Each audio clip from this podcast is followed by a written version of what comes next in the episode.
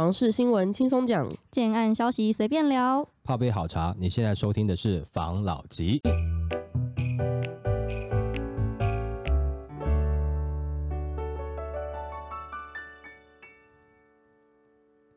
关心你的房事幸福，我是房老吉，我是大院子，我是茶汤会。今天我们要来聊《平均地权条例》，不是通过一阵子了吗？对。那对于通过后到底会是怎么样，或是下一步该怎么做，各方都有各方的说法。那我就看到一则新闻，想来跟大家分享：《平均地权修正后应调整金融管制措施》。日前，立法院针对《平均地权条例》修正，已于民国的一一二年二月八号修正公布。此次修法内容主要以限制预售屋、新城屋换约转售重。法炒作行为，建立检举奖金制度，新增管制司法人购屋及预售屋解约登录制度为主轴，目的则是在于健全我国的房市市场机制。条例修正前后，预售屋市场已产生预期心理，导致预售屋成交量大幅下降。由于平均地权条例修正条文公布生效，相关执法目前尚需待内政部研拟，政府应趁执法尚未上路的几个月内作为观察期，除了依据房地产市场实际情况。也在平均地权条例修正条文意旨的范围内调整执法内容以外，更应注意政府对于房地产市场实质的经济管制措施。举例而言，我国中央银行先前于二零二一年十二月十七日调整购地贷款规范措施，规定借款人应在一定期间内动工兴建，并且以十八个月为最长时限的原则。此措施的目的在于避免银行提供建商用以买地建筑的资金落入囤地养地。的裁员。然而近年来因疫情影响，营建造价飙涨与缺工的问题已成为现今建筑业的常态现象。随着外国政府升息的影响，对于建筑业者营建成本与资金压力更是不减反增。那上述建筑业者所遭遇的实际问题，中央银行已随着平均地权条例的修正，在今年的二月七号增订并公告中央银行对金融机构办理不动产抵押贷款业务规定，集中在购地贷款规范中，除了人维持动工兴建以十八个月为最长时限的原则，并另外新增了不可规则借款人因素，并举例如受疫情等大环境因素影响而发生缺工缺料等情形，致影响动工时程；或因建案特性不同，像是建案规模、建筑法规规范要件差异等因素，致影响公务机关审造时程较长的例外规定，让建商能在这些不可抗力的因素下，有足够的时间进行缓冲，避免。资金断裂。然而，有什么情况会构成不可抗力因素呢？仍然还有赖于个别银行、金融机构对于个案具体市政的认定。而各金融机构在受金融主管机关高度关注的压力下，一般采取偏向保守、变缩的认定方式。建议政府应视平均地权条例的修正情况与市场变化，在执法尚未推出的期间，能考量适当放宽在十八个月内动工的原则性规范，或者为更明确的指引，以避免中央银。行虽有此一例外规范，但却因各种实际执行的因素，至前述规定沦为装饰品。那本次平均地权条例修正目的，在于透过明确的禁止规定与罚则，排除任何无论是建商还是消费者以不正当手段炒作房价的行为，借以导正国内房地产市场的机制。然而，平均地权条例的修正的目的，并不在于使建商无从筹措营业资金来源，或使建商因不可规则事由。而来遭认定逾期动工。倘若政府在本次平均地权条例实行后，因未能依据房地产市场实际状况调整金融管制的配套措施，则将导致中小建商因无法遵守限期动工的规定，或因合理资金来源断裂而造成倒闭，反倒缩减了房市供给者与竞争者的数量，且对于已购预售屋之成购户造成损害。此对于我国房地产市场而言，因不是政府及消费者所乐见的情形，《平均地权条例》啊，十八个月这个管制，我们之前就有讨论过，是不是应该要放宽？就是对于中小建商会比较好，才不会造成大者很大的状况。对，可是我觉得他现在放宽的条件有点奇怪，我觉得他开了一个例外的感觉，要不然就都放宽，不然我觉得这样反而更奇怪。对啊，就是例外条款嘛，他没有去修改明定的十八个月，然后让说你有特殊状况的话，或者是说你的产品比较特别，那怎么认定？也就是说，是不是？是又是送钱的时刻到了，还是怎么样？或是搞关系的时刻到了？因为这个又变成是，如果说你是中小型券商，你对于政治力的掌握不一定会比大型券商来得好。那这样子是不是可能造成说，可能你跟政界的关系没有绑得这么的密，没有那么的错综复杂？所以你很多东西必须得照规定走。那有的可能比较大型的券商，或者是说跟政府关系稍微比较好的券商，他是不是比较能够有机会？哎，拜托。帮忙一下下呢，你就会留这个空间让人家去遐想了。那这样子的话，真的是对整体来看是好的吗？你又会觉得到最后可能是很大的建商，他其实不缺的建商，但是他拿到了这个条件。那你很多乖乖的小建商，你拿不到这个条件。当然一开始政府的本意当然是希望说，能够经由比较好的评估来去做一个妥善的处理，让这样的状况呢能够不要说去压迫到比较特殊状况的建商。但是问题是处理这些事情的。是人啊，是在地的人啊，他可能会有一些人情上的压力。先不要讲说他是不是一定会让你过，就说你可能哎有出去吃过饭哦，有认识一下，那你比较认真一点点，这样子的状况会不会有可能发生？这个就很难讲了。或者说你的亲戚谁可能跟刚好这个奸商有认识啊？人家就是说哦，有拜托拜托，你可能听到了那一点点的人情压力，会不会对你造成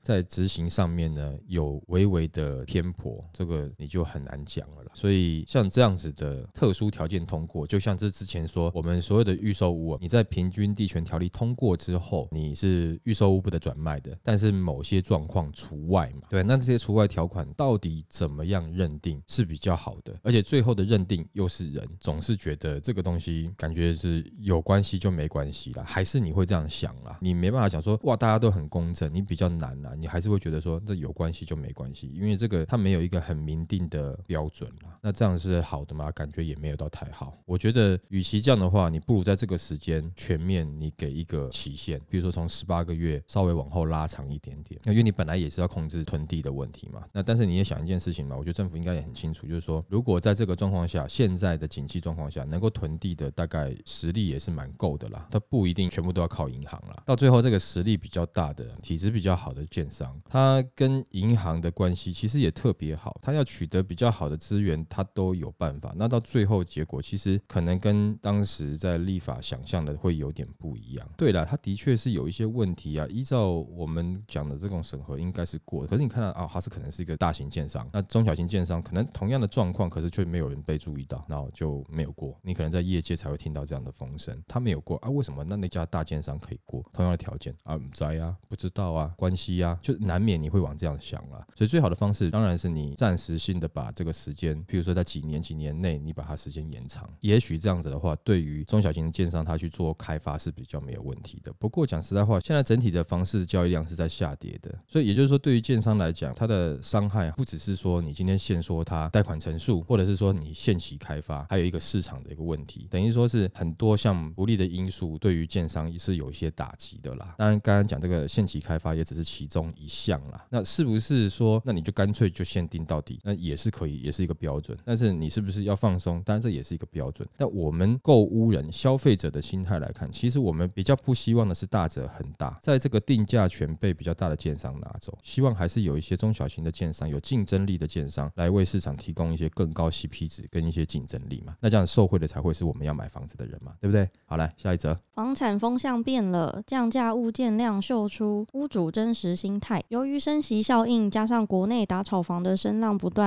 尤其被视为投资客终结法案的平均地权条例三读通过，使得市场买气出现冷却现象。不少专家学者认为，捡便宜的时间点到了。不过，根据售屋平台统计，近一年降价物件高峰落在去年十月，而后降价物件量持续下降。专家认为，尽管打草房的风向明确，但是政府设出三件挺自助客，市场也添增了不少正向气氛。那根据平台统计，过往降价物件多在六千到七千件。左右。不过去年乌俄战争开打，引发地缘政治疑虑，加上升息、股市大跌，全国降价物件从二零二二年的三月开始一路上扬，同年十一月达到高峰。六都及新竹县市状况相似，不过从去年十二月降价物件有减少的趋势。专家指出，去年房市开始出现反转，不止新建案来客数大减，中古屋市场的物件去化速度也明显放缓。战争、升息、通膨等各种利空因素，进一步造成。有资金压力的屋主降价求售，让恐慌情绪一路蔓延到去年的十一月的九合一大选，降价的待售物件量随之冲到最高点。不过时序进入一月淡季，总体待售物件量萎缩，因此降价的待售物件量也随之下滑。尽管利空因素笼罩，降价待售物件量冲高，但市场迟迟并未见大幅房价松动。加上今年一月初官方定调平均地权条例不溯及既往后，紧接着二月初官方释出。足购地贷款须于十八个月内动工的例外条件，近期又敲定了三万元的房贷补贴，未来还可能推出购屋基金机制协助民众买房，都不失为是市场而有的正面讯息。评估未来房市应该会继续保持交易速度放缓，部分区域价格维持平盘或小幅盘整的状况。专家表示，去年下半年以来，国内房市面临众多不利因素影响，导致买卖双方认知差距扩大，房市交。交易启动，卖压也不断攀升，其中降价物件量也几乎逐月走扬的情况，不少屋主信心有转弱的情形。其中因平均地权条例修法冲击最大的预售屋，还有近年房价热炒的非双北地区，像是桃园、新竹、台南、高雄等，降价物件增加的情形更是明显。市场中有不少投资客急着脱手。不过今年一月平均地权条例修正案为禁止预售换约开了一道后门，让短线投资客急受压力减。清，因此各主要都会降价求售的状况都有大幅趋缓的情形，但其实目前房市量缩市况依然持续，而且明年仍有总统大选，政策不易打炒房松绑下，房市转弱的压力仍不小，不排除后续降价求售潮会再度出现走阳，特别是近年推案量大，房价涨幅高的新兴从化区最容易有出现降价求售潮的风险。一月时逢年节，在网站的更新也会有新春放假的可能性，屋主与房仲。不抢在这个时间点动作，不无几率形成价格异动量体锐减。从数据就可见，价格修正的量体都是走多。平均地权条例后，将会逼出更多心死的卖方，尤其台湾房市弱化时，常为卖方先诚意让价，中古屋的房仲趁势加大溢价力道，都会在之后统计重建量体。在西部来看，去年的数据中，高雄市、台中市、新北市成长量体最为明显，高雄市更一度突破四千件关卡。区六度之冠，显然空有南科的话题，而无其他太多实质利多因素下，特别像顶论及台积电设厂或科学园区概念的高雄南子区与桥头区，本属平价地带；桥头区还为地震带，南子区则有台积电概念难扩及到的，如高雄大学一带，或是因职成未达高端，就业工程师的资产实力不足以升起房市等窘境，都会加剧价格回落的预期，而投资客群大本营形成风险。的台中市还有台北市房价修正影响的新北市买气转向，会让卖方心惊胆战，压缩获利，脱手为上。数据有所印证下，均让一月的表现更显暂歇而已。他这个数据啊，从去年十二月的全国降价物件是一万六嘛，然后今年一月是一万。他说是因为平均地权条例开了后门，所以让急售潮有所趋缓，但是他觉得这只是暂时的状况。我分享一下，刚好是最近业界的消。消息啦。其实刚才讲到，不管是台中北屯那个地方有比较多投资客，还有高雄，事实上投资客玩比较久的地方，就是跟园区相关的，应该算是新竹竹北嘛。当然听到的一些消息哦，在业界也算是已久啦。譬如说竹北来看，但最近就有听到一些八卦嘛，这个也未经证实啦，听众就把它当成是一个幻想的奇幻故事来听好了。关于像是投资客群组啊，当然有的这个群组、啊，遍及了北中南啦，但不一定啊，我们不要直接指名字啦。譬如说这种什么建设公司大叔这一类的，或者是宠物类的、甲乙丙丁物己更新类的，他们有一些私下的群组啦，但里面很多是一些投资客嘛，他们会不会受影响呢？表面上其实是没有受影响，但是你可以看到一些氛围。其实之前是不是讲说，在新竹、竹北是永远不会降的？现在听到业界的消息，感觉是有一些新的建案，或是说才开案没有多久的建案，有打算在做一些价格的修正。当这些修正的消息释出之后，感觉上好像这些群组内有很多开始攻击的现象。假设这些新建案他们出来的价格比较低，那这些投资客是不是不好出手呢？就是有一些受到威胁的状况下，比较激烈的攻击啦。我们就以竹北来看，跟科技产业相关的个议题的城市嘛。当然，你说台中、高雄会不会有这样的状况？我相信也是会有的。尤其当区域刚开始有这样子的利多消息出来的时候，一开始都是多数的外地。投资客去，当然，我们刚讲竹北是因为它一开始比较久之前有外地的北客进来，竹北方式投资市场也发展了十几年了，现在也有很多是本地啊，或是甚至有的是园区客在持有比较多户啦。那是不是会担心他们自己手上的房子转售呢？没有错，我也许我预售我还是能转售，但如果说我要拿出来转售的时候，我的价格不具竞争力的时候，会不会有可能卖不掉？那我是不是就有可能走进贷款，就会紧张？在这一波的政策下，也许我们看起来此时此刻。还没有伤到任何的投资客，该下车的下车了，或是有的觉得还有点实力，没关系，我就继续撑。但是整体的市场氛围，因为现在的成交量下降，带动了新一波的建案出来的时候做价格的修正，就有可能威胁到这些投资客喽。这些投资客开始会不会紧张呢？会，他最终就是怕不希望能够交屋嘛。如果说他手上持有比较多的嘛，因为你看到很多的群组里面都是讲说，哎，要建商让利啊，让利啊，让利我就去抢啊。可是我觉得他们都说说而已。哎，对，但是问题是。是里面也有可能是真的，建商让利，他就是会去抢的人。那他抢了以后要干嘛？炒房？他还是想嘛？哎，是不是我有个价差有机会嘛？但是这些呢，我相信都会在平均地权条例正式实施之后，就会马上变成是，不管是不好转了，即使是建商降价了，他也没有那个心去买了。更会担心的是，这个时间点他怎么样去转出他手上的一些物件，或者是他觉得他很有实力要继续走下去，那也没有关系。未来如果真的有一天政府他开始大面积的实施全国性的囤房税的话，那就会痛了。所以投资客当然也有他们的考量，绝对会有。对于市场上，我就要给自住客一个建议啊。现在如果说你真的以自住要买房来讲哦，其实很多群组内它都带有一定的色彩，看一看、听听就好。不管是怎么样，他希望你买，或强烈建议你买，或强烈建议你不买，可能都有他的立场在。但是我们会觉得说，如果这个时间点，你就去杀价，先杀杀看嘛。你也许觉得下半年是你比较好的。时间下半年你再进没有关系，因为你现在先杀着来啊！万一你真的杀的金额不错，也许你可以提早成家嘛。而且我相信有很多的建商是愿意这个时候多谈的。市场变化了，我们之前讲嘛，商品始终是要卖给消费者。当市场的氛围变化了之后，生产商品的人愿意去跟一般的消费者，在我们的房地产来看的话，就是购物人来做沟通的话，也是便于建设公司他们去了解现在市场的状况是怎么样，不管是在价位上啦，产品上。规划上等等的，能够更贴近、符合市场的需求，或是说购物人的需求。因为其实讲实在话，我们也知道开始有些建商提出一些这种比较优惠的自备款方案嘛。那这个东西好或不好呢？对于现在来讲，我对于很多来讲都是好的。不管我现在手头上的钱多不多，我总希望留点现金吧。那我能够优惠点，我为什么不好？我多一点资金的运用，预备金在身上没有不好啊。不管怎么样，我是觉得如果你是自助买房，不管是你是听了专家讲，或是很多群主讲，或是你听了我们讲，你其实你可以。多听，听完以后，我觉得最终你一定是要走进市场自己去看看的。你自己去谈的过程中，你可以感受到，哎，现在市场的变化，也可以谈得到你喜欢的案子，这一定要确定去谈。就像是谈恋爱一样，你不去谈，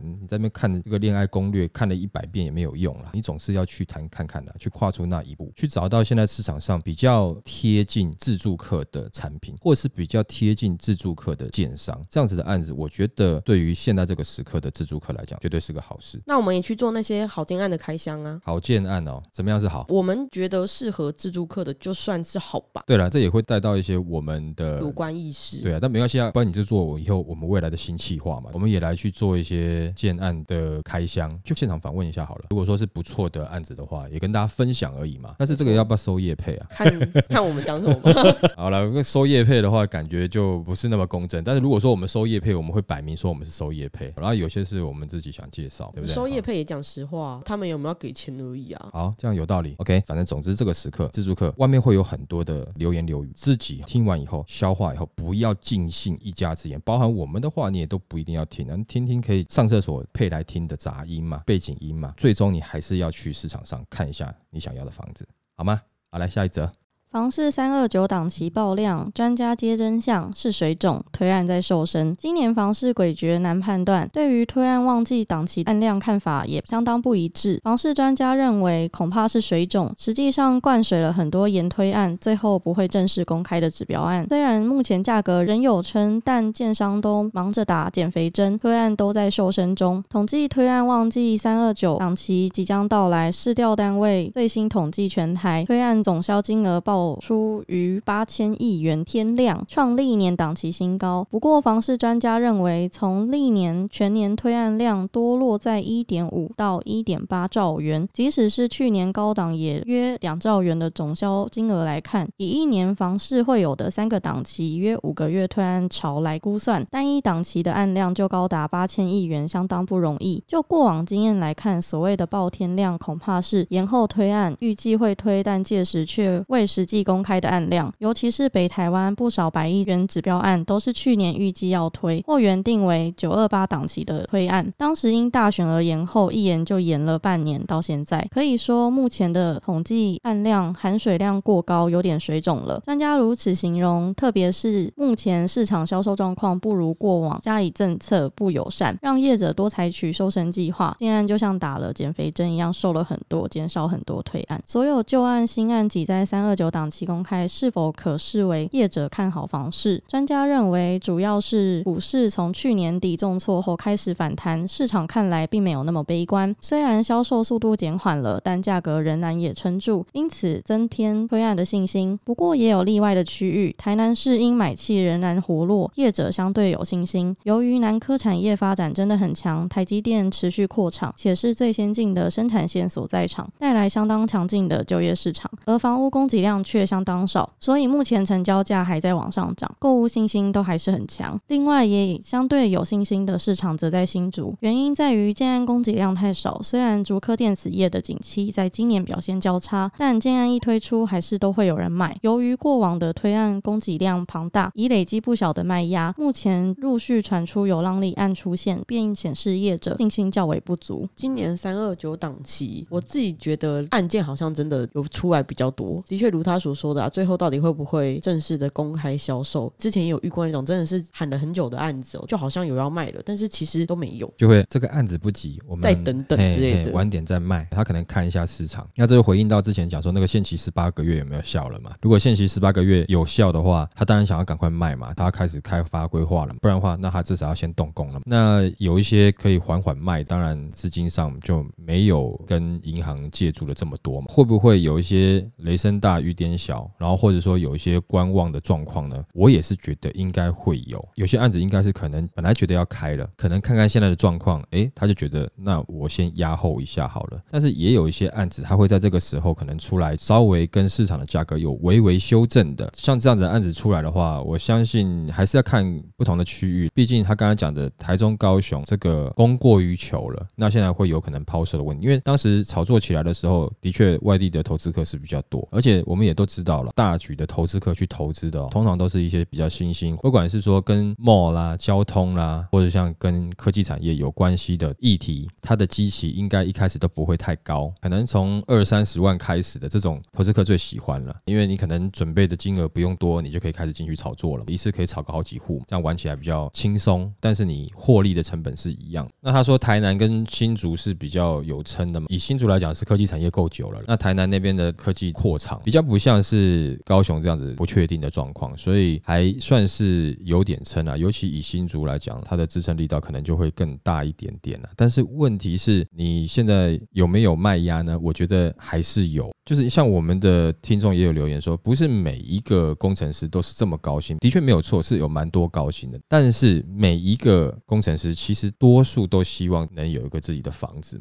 刚刚讲这个各个区域的价格，如果有机会下修的话，当然是有更多在第一波他进不去的人，或者说他觉得房市不会涨的人，他现在认清了，他想要比现在稍微便宜一点的价格，他就忍痛要买下去。如果你价格没有稍微做一些修正的话，他的动力就会不够。再来就是升。升息的问题其实还是会影响到蛮多自住客了。升息这些压力到底该怎么办？如果你真的是硬要买房，其实升息这个问题它也是上上下下。但是如果说你会因为升息的问题，连最基础的生活品质都没有的话，当然你就先等等，不用急着下去买。但是如果说这个你还可以盯的话，那我会觉得你可以盯盯看，在一个不错的时间点开始去谈看看了。我相信在之后，如果说整体的景气开始变比较差以后啊，的确我觉得推案量会变得比较少一点点。那有的区域它可能会暂时就会放在那边。到了成屋的话，当然如果说你手上存的钱是够的，那我觉得没有问题。不不过，如果说你是首购、自备款没有很足的状况下，我还是比较建议说，其实去看看预售，因为预售不管怎么样，对于你刚开始要买房、资金没有很充足的状况下，的确预售对你来讲还是好的。而且讲实在话，一开始在房价修正的时候，我也会认为是预售比较有机会先做修正。虽然说你成屋，他可能当时取的成本，或者是说他当时的供料是比较低的，可是问题是，如果你今天是屋主啊，成屋已经交到你手上了，这个时候你要拿出来。买，你看市场是这种氛围，你不会想要降价卖。如果你手头很紧的话，你急着跳车的话，你可能便宜一点点，你还是会想要小赚。但是它的幅度不大，而且再是它已经到成屋了，你的自备款要准备比较多。可是通常我觉得在这样的状况下，建商的预售案有可能会先做一些调整。但调整之后，其实你只要挑到不错的预售案，付款的方式你又可以去 cover 你的生活，不会到太辛苦。其实以首次购物或者说自备款不太够来讲，这个算是。对于你生活的 CP 值比较高的购买方式，我个人还是这样觉得了。不管怎么样，你不用一开始准备太多了，而且在这个过程中啊，其实你还可以稍微存一点点啊，准备一下你的装潢的基金啊，在预售的过程中，当然没有错。如果你有自住的需求很急很急的话，那你就只能去看新城屋、中古屋了。但是如果说不是的话，我会觉得这个时候预售案，你去看一看，你去砍砍，去杀杀价，那这样子的确是会比较有机会去找到你想要的案子。所以这一次的三二九呢。我们就来看一看有多少的案子，他还会想要去创天价的，还会想要再拉高价格的。我相信顶多是持平。你会发觉它好像微微修正了哦。只要你去市场看，你应该会感觉得到。也就是说，这个是自助客该开始考虑的机会了，就不要再只是单纯觉得说哦，这个时间我不要进场。其实这个时间是你可以进场去看一看，去谈一谈，应该会有一些不一样的感受跟收获啦，好不好？好，来下一则。保家竹北七字头案先排，还有更高价未揭露。地震局报原因。新竹指标预售案竹北高铁特区内的保家期类，在去年的八月正式开卖的时候，便造成了市场轰动。除了爆出排队购物潮，引起相关单位注意，开价七字头冲破当地的天花板，也一举成为市场瞩目焦点。不过，相关实价登录却直到近期才揭露，且仅公开五十七笔交易，期间为去年八月至十一月底。交单价落在六十七点九到七十一万元，而目前市场盛传的销售进度以及成交价格都有些微落差，也因此引发盖盘疑虑。新竹县竹北地震所对此回应，确实有些单价更高的小平数户别尚未揭露，大约十几笔，单价达七十四万元。不过考量样本数不多，以及价格相较周边区域偏高，因此决定先揭露大平数格局。而针对有声音质疑若不完，整揭露完整销售数据，民众恐难以掌握真实市况。竹北地震所的解释，地震单位是以大环境为主要考量，针对区域价格来评估，希望做到基本把关。若附近有其他个案行情达到类似价格，地震局审查后将会陆续揭露。地震局很有个性诶，要照他自己的意思做事好了，我们先讲，就是说民众或者说专家在讲的这个，如果说你不能完整呈现实价登录，那干嘛称它为实价登录，对不对？